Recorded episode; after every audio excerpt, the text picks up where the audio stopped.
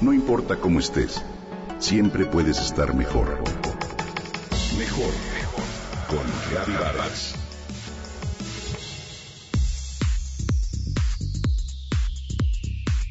¿Te acuerdas de aquellas marcas que algunos de los participantes tenían en los recientes Juegos Olímpicos en Río de Janeiro? Unos círculos que algunos portaban en brazos, en espalda o en piernas. Incluso el gran atleta Michael Phelps las portaba. ¿Qué eran? Porque muchos tenían la piel oscurecida en círculos. Se trata de una terapia con ventosas llamada coping. Te comento. Procede de las prácticas curativas de los antiguos chamanes de Mesopotamia y consiste en aplicar ventosas, con las cuales se hace un vacío al succionar la piel y parte del músculo de tal forma que se abran los poros y se favorezca la circulación sanguínea y linfática. Las ventosas tienen forma de copa y en la actualidad estas son de cristal o de plástico. El vacío se realiza de distintas maneras.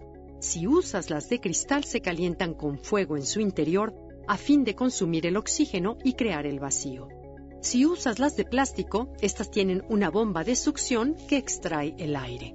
Los partidarios del coping consideran también que esta terapia es el mejor método para abrir los meridianos del cuerpo, que son los conductos a través de los cuales fluye la energía, por lo que esta terapia alternativa funciona de forma similar a la acupuntura. La ventosa terapia o coping se puede aplicar de distintas maneras para alcanzar distintos objetivos. Por ejemplo, masaje. Se aplica en la zona un aceite especial y una vez hecho el vacío, la ventosa se desliza de un lado a otro, lo que produce un efecto de masaje. Este tipo de técnica estimula la circulación sanguínea y elimina toxinas. La ventosa fija.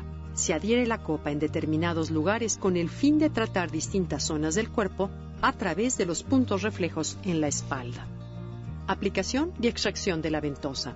Esta técnica solo se emplea sobre la espalda y consiste precisamente en dejar la ventosa unos segundos y cambiar a otra zona. Se usa para desprender el exceso de mucosidad en casos de congestión pulmonar. El wet cupping o sangrado con ventosa, en este caso se pincha la piel del paciente para que salga una pequeña cantidad de sangre y se aplica una ventosa.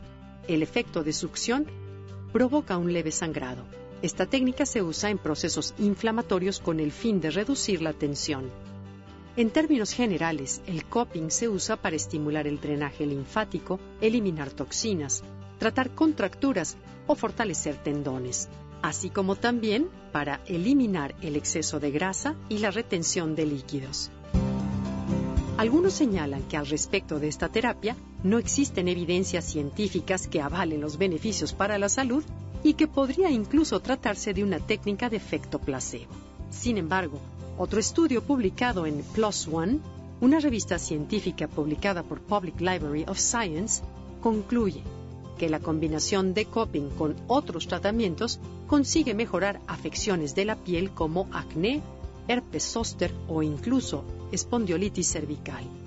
De acuerdo con la British Coping Society, el coping sirve también para tratar alteraciones sanguíneas como anemia, hemofilia, enfermedades reumáticas como fibromialgia y artritis, problemas ginecológicos, padecimientos de ansiedad y depresión, problemas de acné y eczema, así como congestión bronquial provocada por asma o alergia. Bueno, pues así tenemos otra opción para tratar nuestros males.